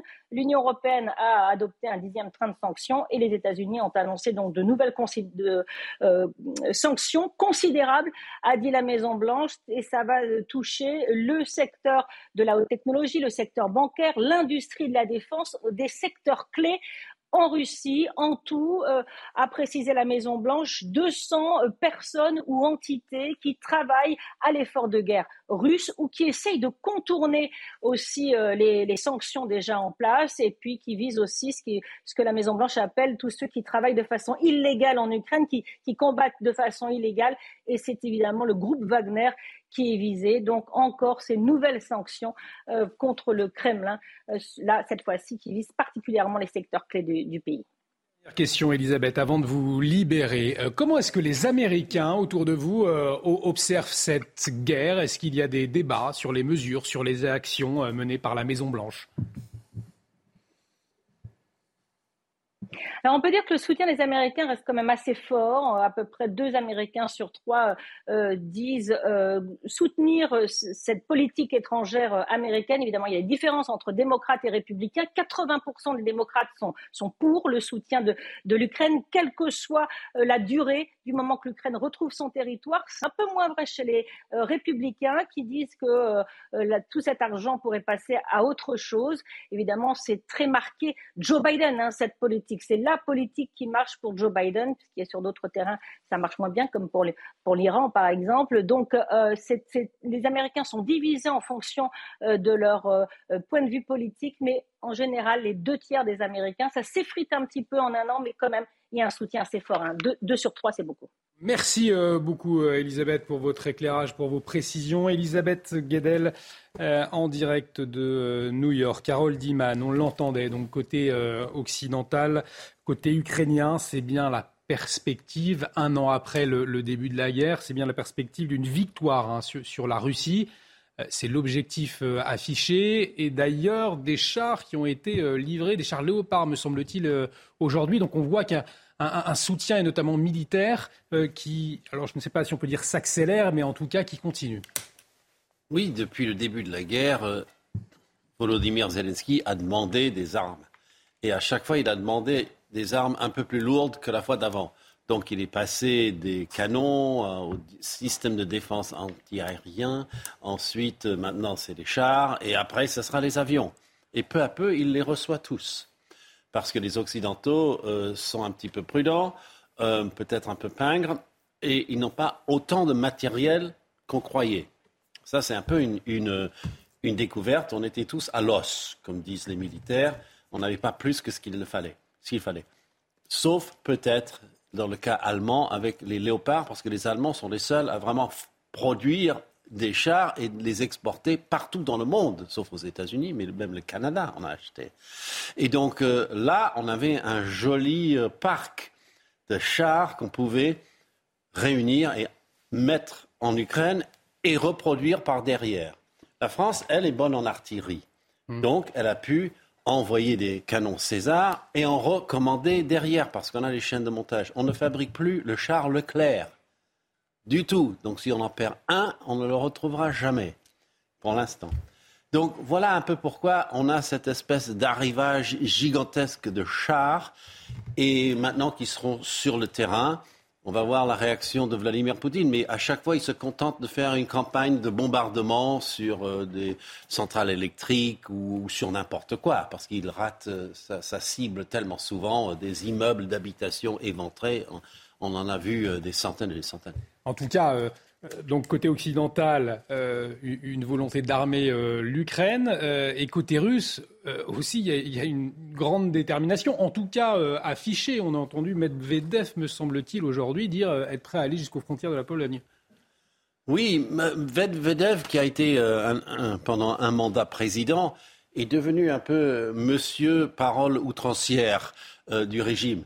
Donc on peut toujours compter sur lui pour dire beaucoup plus que Vladimir Poutine, tout en étant totalement attaché à Vladimir Poutine. Ce n'est pas un électron libre. Donc euh, voilà, c'était une, une, exagération, une posturation. Mais euh, côté de euh, Vladimir Poutine, si on l'écoute cette semaine, le 21, il a fait son discours à la nation. Il, a fait de l'Occident une espèce de gros Satan qu'il fallait stopper, que l'Ukraine était arrachée à ses frères russes. Mais, il n'a pas du tout avancé un plan. Il n'a pas dit j'irai jusqu'à Washington avec mes chars. Il n'a pas dit on va négocier demain. euh, c'est extrêmement flou et en fait, il n'a plus de programme euh, discernable. Il a les éléments qu'il avait au début, il les réarrange un peu et il en reste là. Alors qu'en Occident, c'est vous allez voir les chars, vous allez voir les avions, vous allez voir des patriotes américains. Ça, c'est des missiles qui arrêtent tout. Voilà la différence. Euh, ce qui est intéressant, Philippe Guibert, c'est qu'on entend depuis le début de la guerre. Alors, au début de la guerre, on ne savait pas effectivement quelles pouvaient être les perspectives. Aujourd'hui, est-ce que ce qu'il ne manque pas finalement, ce sont ce qu'appellent les, militaires des buts de guerre, en tout cas des, objectifs très précis à la fois pour l'Ukraine et, l'Occident, pour, pour, donner finalement un, horizon à, cette guerre ah bah, Je crois que du côté de l'Ukraine, il y a un but de guerre qui est tout à fait clair. C'est la victoire. C'est de reconquérir l'intégrité territoriale. C'est une autre question de savoir si c'est possible. Il y a pas mal, je parle sous votre contrôle, mais il y a pas mal d'experts militaires sur cette chaîne et ailleurs qui disent euh, pour reconquérir l'intégrité territoriale de l'Ukraine, à un moment donné, faudra rentrer dans un tel conflit avec la Russie, notamment sur ses bases arrières euh, qui sont situées en Russie, que là, on entre vraiment dans une escalade dangereuse. Mais le but de guerre, du point de vue de Zelensky, euh, il est tout à fait clair il est beaucoup moins clair du côté de Poutine. Hmm. C'est-à-dire que euh, c'est quand même un échec depuis un an pour Poutine. Hein, L'objectif initial, c'était de mettre un régime fantoche, de prendre le contrôle de Kiev euh, tout de suite et de mettre en place un régime fantoche. Ça a échoué. Le but était ensuite d'avoir tout le tout l'est et tout le sud euh, de la de de, de, de, de l'Ukraine. Ça n'a pas bien marché non plus. Donc c'est un double échec euh, qu'il connaît depuis, euh, euh, depuis un an. Il a simplement une force, c'est qu'il a encore 16% du territoire ukrainien. Mmh. et qu'il a une armée russe qui, même si elle, a, elle est apparue moins, moins, moins aguerrie que ce qu'on imaginait, euh, tient quand même 16% du territoire ukrainien et, ça ne va pas être facile, disent les experts militaires, euh, de, de, les déloger de ces 16% du territoire. On s'est beaucoup trompé hein, depuis le début, de, depuis un an. Alors justement, on s'est trompé euh, au départ, il y a un, peu plus d'un an. Beaucoup d'experts nous disaient, mais en fait, il bluffe Poutine, il fait ça pour mmh. peser sur les négociations, mais jamais il attaquera. Il a attaqué. On s'est trompé sur l'Ukraine. Euh, parce qu'on craignait ou on pensait euh, que l'Ukraine allait s'écrouler. C'était un État corrompu, que c'était un pays qui n'avait pas de vrai sentiment national.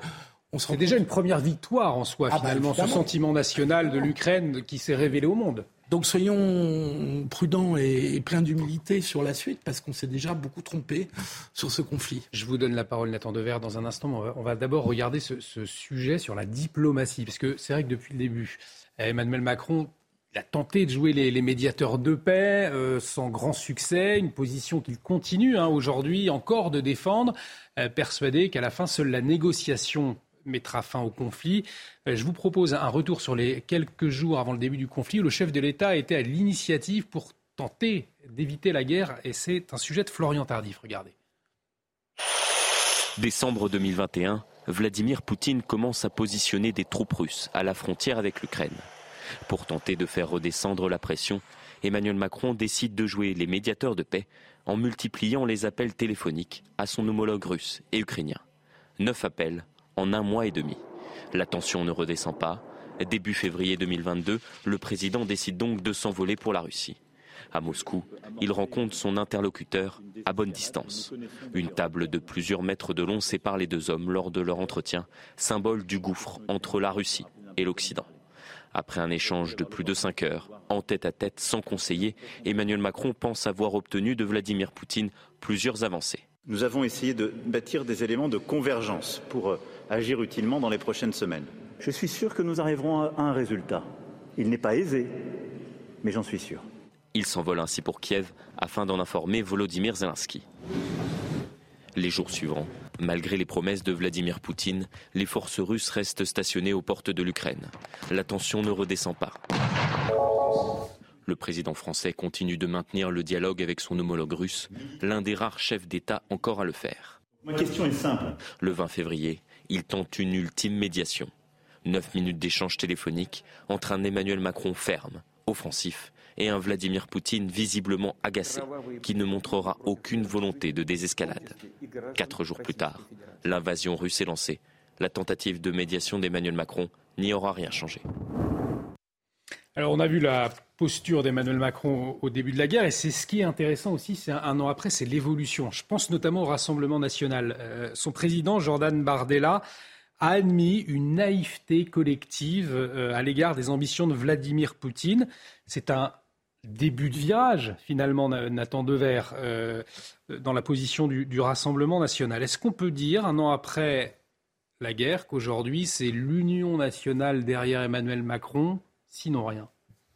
Oui, je pense qu'il y, a eu au début de la guerre, ce que vous disiez tout à l'heure, et j'étais parfaitement d'accord, à mon avis, c'est la grande leçon de cette guerre en Ukraine, c'est que l'imprévisible non seulement existe en histoire, mais qu'il détermine l'histoire.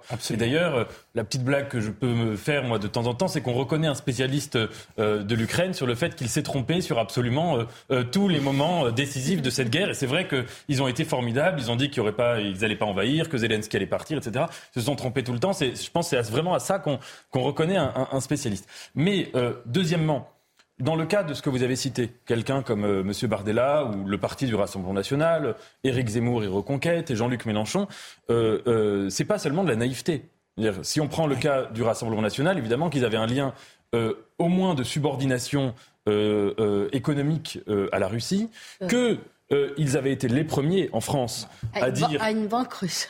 ah oui, à une banque russe. Bah, donc, donc, un lien économique avec la Russie. Qu'ils avaient été les premiers en France à dire que euh, l'annexion de la Crimée en 2014 euh, pouvait être considérée comme légitime alors que c'était euh, une violation du droit international. Dans le cas d'Éric Zemmour, il y avait eu une valorisation de l'idéologie poutinienne, du rapport à, la virilité, au retour de la, du retour, si vous voulez, de, de, la puissance nationale, impériale de la Russie, etc. Et il avait dit plusieurs fois que Vladimir Poutine était un exemple. Et dans le cas de, de Jean-Luc Mélenchon, c'est encore plus complexe, mais il y avait, il y avait cela, me semble-t-il. Mm. Et donc, face à cela, il faut voir qu'à mon avis, ce qu'il y a eu de plus imprévisible dans cette guerre en Ukraine et de plus frappant, c'est qu'on a assisté paradoxalement à un réveil, à un retour de l'Europe et de l'Occident. et que tout le monde disait en état de mort cérébrale, c'était la formule d'Emmanuel Macron sur l'OTAN, mais en tout cas qui avait été en état de mort cérébrale, notamment pendant la guerre de Syrie la guerre de Syrie, on avait vu l'Europe être complètement euh, fragmentée, euh, détruite, euh, et l'Occident en situation de lâcheté, parce que notamment Barack Obama avait fixé une ligne rouge qui n'avait pas été respectée par Bachar el-Assad et qu'il n'était pas intervenu. Et que là, on aura vu quand même ce réveil-là à travers la figure de Volodymyr Zelensky, qui aurait pu, s'il avait simplement été une figure du showbiz, euh, arrivé au pouvoir comme ça, il aurait pu prendre un jet et partir, qui est resté, et puis à travers plus globalement euh, toute l'Europe. Mais c'est un alignement, c'est un réveil ou un alignement sur les États-Unis Oui, c'est ce que j'allais euh, un petit peu. Je, suis parfaitement d'accord avec ton analyse pour le reste, mais, mais le réveil de l'Europe, on est quand même la grande victime de, cette, de ce conflit pendant, depuis un an. D'abord parce qu'on a beaucoup souffert des dépendances multiples qu'on avait ouvertes de façon tout à fait irresponsable notamment vis-à-vis de la Russie et de l'énergie russe, mais on est à changer de dépendance, là, puisqu'on est devenu dépendant des Américains euh, sur notre énergie, qu'on paye extrêmement cher. Et puis sur le plan militaire et stratégique, il est clair quand même qu'on est à la remarque des États-Unis et que l'idée d'une Europe de la défense, d'une Europe indépendante de la défense, a quand même pris sérieusement, me semble-t-il, du plomb dans l'aile. Et, la situation économique européenne n'est quand même pas super brillante. celle de la Russie peut-être pas non plus, mais celle de l'Europe n'est pas euh, très brillante. Justement, on va revenir sur les conséquences, notamment économiques, conséquences pour les Français. Peut-être, Harold Iman, pourriez-vous nous rappeler, euh, il y a eu tout un paquet de sanctions euh, depuis un an, des sanctions prises contre la Russie, l'Europe, les États-Unis, la France il y a eu des conséquences sur la, vie des Français. Peut-être, est-ce que vous pouvez nous, rappeler où est-ce qu'on en est et si effectivement on sait si aujourd'hui ces sanctions sont efficaces? Il y a eu un début, un débat pardon, au début de, cette guerre justement sur l'efficacité des sanctions. Et il y en a toujours. Alors les sanctions contre la, Russie euh, ont commencé en 2008 et même avant. Euh, elles visaient des personnes et certaines entreprises et peu à peu on étend, on étend, on étend jusqu'à interdire euh, le commerce ou le transport de pétrole. Euh, d'abord, c'est le pétrole raffiné, puis pas raffiné, puis le diesel. Bref, on commence à fermer tout. Euh, et ça, ce n'est pas bon pour le marché russe. Il ne trouve pas le même client ailleurs. Il trouve des clients, mais pas le même. Il faut envoyer en Inde pour qu'il soit raffiné là-bas et revendu sur le marché, mais avec un prix plancher. Euh, ce, qui veut dire que ces opérations sur le pétrole ne rapportent pas tellement. C'était le but. C'est assez paradoxal, mais dire on ne paiera pas cher quelque chose de rare, c'était une espèce de punition euh, par la sanction, peut-être même la plus importante. Tout le reste, punir des oligarques qui ont des yachts euh, sur la côte d'Azur, c'est symbolique. C'était euh, vraiment juste pour les humilier, mais ça n'a pas eu d'autre effet. Quant au rouble qui devait s'effondrer, bon, bah, il n'est plus utilisé sur la scène internationale. Donc, c'est une monnaie confinée dans une économie qui tourne sur elle-même. Donc, tôt ou tard, ils vont euh, sortir. Mais on ne peut plus aujourd'hui juste fermer euh, les portes avec des sanctions et s'attendre à ce qu'un pays s'effondre. L'Iran tient depuis 20 ans sous ce régime. Alors, euh, ça pourrit lentement, lentement, mais, mais on ne peut pas juste enlever l'oxygène comme le suggérait Bruno Le Maire. On va détruire leur économie. oui, si on revient dans 15 ans, et on n'a pas. Mais, mais dans les médias, non. Karim Abri, pour le moment, c'est vrai que les, Français, dans leur grande majorité, euh, comprennent ces sanctions, même si on a vu, alors il n'y a pas que euh, la guerre en Russie, mais il y a une inflation forte, il y a eu des conséquences aussi sur le, quotidien des Français. Est-ce que euh, les Français vont être prêts à payer pour l'Ukraine sur le long terme, selon vous? Pour le moment, c'est le cas. Est-ce que ça peut durer? En tout cas, est-ce que ça doit être pris en compte par les dirigeants occidentaux, selon vous? A l'impression qu'il y a plusieurs pays qui ont embarqué un peu euh, dans cette affaire parce qu'il n'y avait pas vraiment le choix non plus. Parce que quand on demande vraiment aux Français, il y a encore cette peur. Hein. Il y avait cette peur d'une troisième guerre mondiale quand on posait la question dans des sondages. Donc les Français, oui, je pense qu'ils sont, ils appuient euh, ce soutien à l'Ukraine, mais en même temps, s'ils se disent, OK, mais s'il y a véritablement des conséquences euh, militaires et que mm. notre sécurité pourrait être compromise, je pense que ça pourrait basculer. Euh, parce que vous l'avez dit, en ce moment, les conséquences ont été économiques, avec bon, la crise énergétique notamment, même si ce n'est pas que la guerre en Ukraine, mais il y a eu effectivement quand même des impacts assez importants. Il y a des agriculteurs aussi euh, qui ont dit qu'il y, y, avait certaines conséquences aussi avec euh, la guerre en Ukraine. Alors il y a cet aspect-là. Et je dirais aussi pour la France, on voit qu'Emmanuel Macron euh, vous avez parlé tout à l'heure, Nathan, qu'on a parlé aussi un peu plus tôt de l'Europe qui s'est unie euh, derrière l'Ukraine. Et est-ce que l'Europe est plus unie aujourd'hui? Euh, bon, sur le plan, oui, peut-être géopolitique, sur, cette, sur ce conflit, en effet, mais en même temps, Emmanuel Macron a essayé d'avoir une voix singulière, a essayé que la France ait quelque chose de différent, autre chose. La France qui est une mm. puissance nucléaire, qui lui donnait quand même des points, disons, un peu différents, des points supérieurs, peut-être même pour aller chercher un certain leadership euh, donc dans la médiation. Mais Emmanuel Macron n'a pas réussi. Et je pense qu'il n'est pas heureux de ça. Il aimerait jouer un rôle particulier, que la France joue ce rôle particulier. Et malheureusement, il a été effectivement un peu à la traîne du leadership des États-Unis et de l'Europe en entier. Oui, effectivement, Julie Vintraube, je vous pose la question dans un instant. Après le, flash actu, on peut s'interroger pourquoi la voix de la France euh, euh, n'a pas été euh, entendu ou, possible. En tout cas, je vous interroge dans, un instant. Mais il est 23h30 et Isabelle Piboulot est prête pour le point sur l'actualité. Alors Isabelle Piboulot, donc, vous voyez, je me suis avancé, qui n'est pas encore prête, qui va arriver d'ici quelques secondes. Ma chère Julie, vous avez le temps, de, vous avez le temps de, teaser, de faire un petit peu de suspense. Euh. Euh, donc oui, non, effectivement. Alors sur euh, la, posture diplomatique. oui, Emmanuel Macron, cette fameuse troisième voie française, il n'aura pas réussi à la, faire entendre?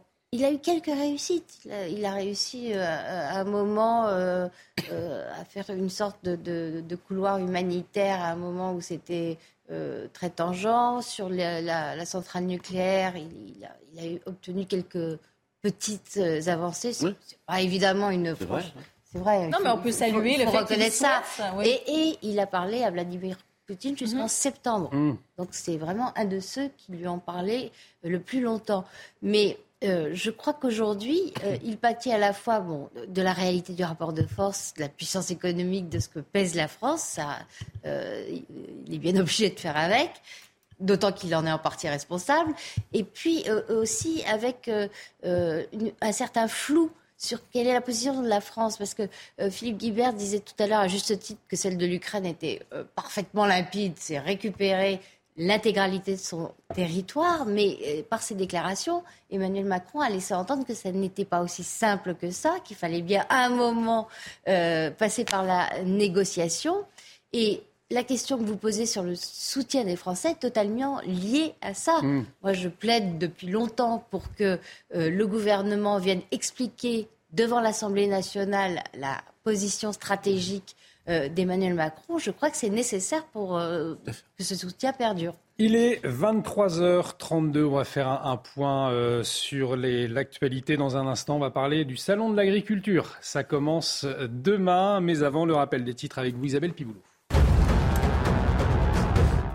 Deux jours après la mort d'une professeure d'espagnol à Saint-Jean-de-Luz, l'élève de seconde qui l'a poignardé a été placé en détention provisoire, mis en examen pour assassinat. L'adolescent de 16 ans a expliqué avoir été poussé à passer à l'acte en raison d'une voix qui lui parle. Son avocat s'interroge sur son degré de responsabilité pénale.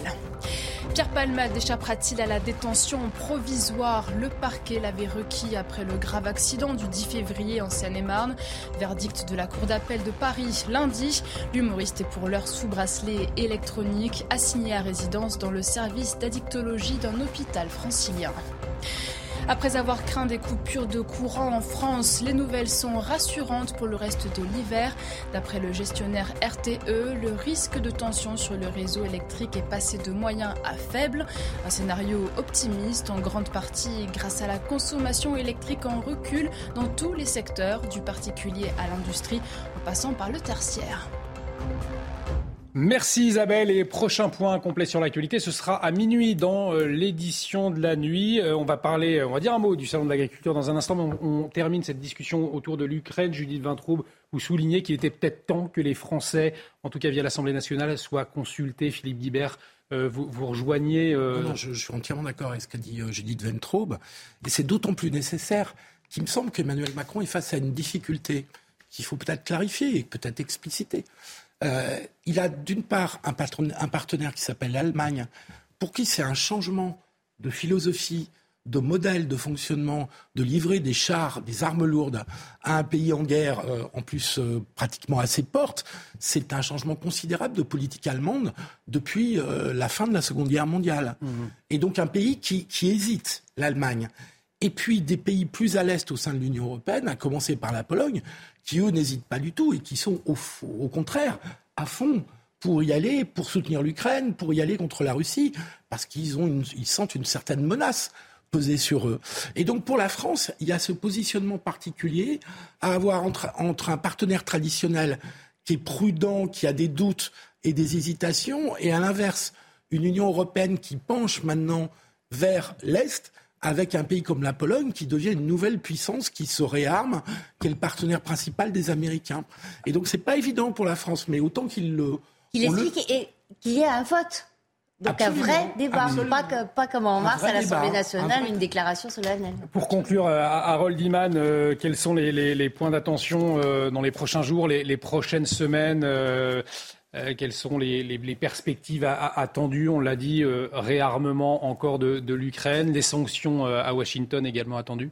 Alors moi, je, regarderai un peu la, la Russie qui n'a n'a pas lancé sa grande offensive pour l'instant. Comment va-t-elle réagir aux chars Parce qu'on aurait imaginé que la chose futée aurait été d'attaquer et percer avant l'arrivée des chars. Mm. Mais ce- l'échéance est passée.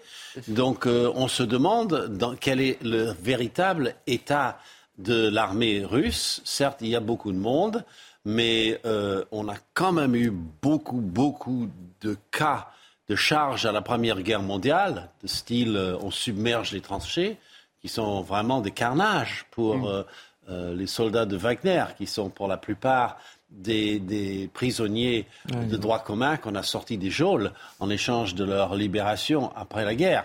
Mais on les en- c'est les anciennes, euh, c'est les anciens bataillons disciplinaires qu'on a connus avant la deuxième guerre mondiale. Bon, tout ça, c'est vraiment ça ne dresse pas un portrait très enthousiasmant, même des valeurs euh, militaires russes. Pas de la bravoure, il y en a, mais de, l'organisation militaire de ce système sur lequel Vladimir Poutine semblait baser tout son optimisme. On va y arriver, on est complètement imparable, et non.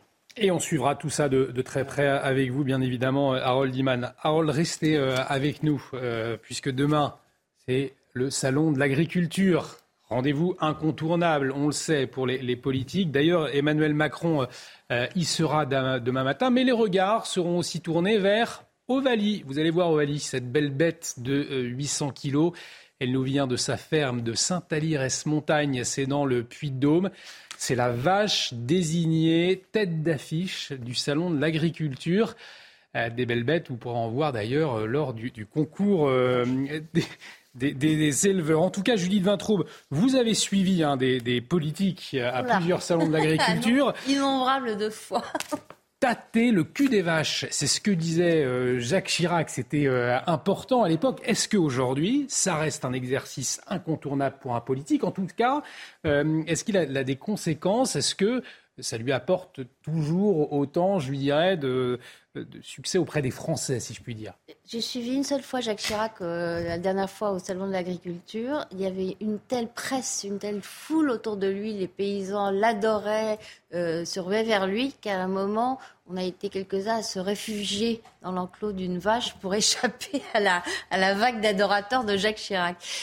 Cette anecdote euh, mise à part, c'est absolument indispensable d'aller au contact et, notamment dans ces circonstances où les agriculteurs souffrent énormément, euh, plus que la moyenne des Français, euh, du renchérissement de l'énergie, du renchérissement euh, du, prix des matières premières. ils, ont, ils ont rarement été aussi exposés économiquement. Le nombre de suicides d'agriculteurs n'arrête pas de grimper, n'arrête pas de grimper. Euh, et ils ont l'impression, dans un contexte économiquement déprimé pour tout le monde, que leur singularité est oubliée. Donc euh, c'est vraiment important. On arrive malheureusement au terme, il nous reste un peu plus d'une minute, une minute quarante. Nathan Devers, est-ce que effectivement on parlait de la difficulté des, agriculteurs aujourd'hui, euh, très difficile hein, pour eux, et en même temps, les politiques, c'est incontournable pour eux d'aller les voir. Et de l'autre côté, ça fait des années que ces agriculteurs ont des difficultés. Donc c'est le politique qui a le plus intérêt finalement à poser auprès d'une vache. On voit bien l'agriculteur posé à côté d'un politique. Et eh bien visiblement, vu les difficultés, ça marche pas. Tout à fait, c'est ça le paradoxe. Et, ce que je veux dire n'est absolument pas contre le salon de l'agriculture, que je trouve merveilleux et dont j'aime beaucoup le principe.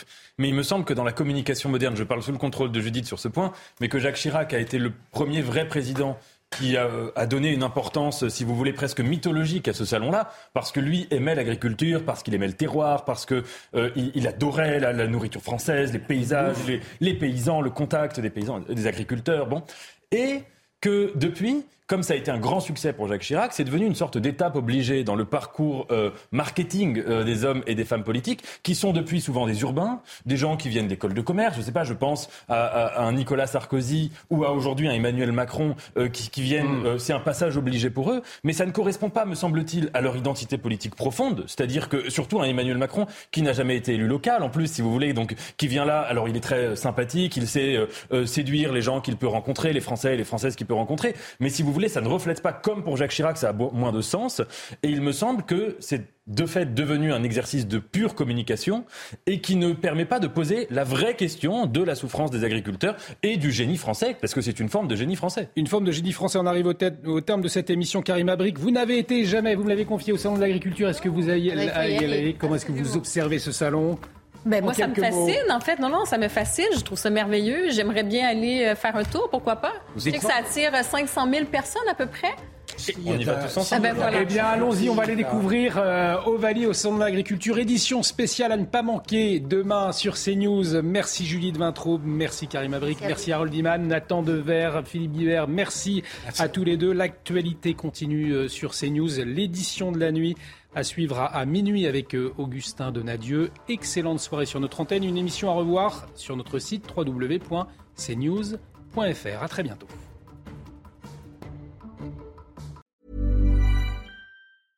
Hey, it's Paige DeSorbo from Giggly Squad. High quality fashion without the price tag. Say hello to Quince. I'm snagging high-end essentials like cozy cashmere sweaters, sleek leather jackets, fine jewelry, and so much more. With Quince being 50 to 80% less than similar brands. And they partner with factories that prioritize safe, ethical, and responsible manufacturing. I love that. Luxury quality within reach. Go to quince.com slash style to get free shipping and 365-day returns on your next order. quince.com/style.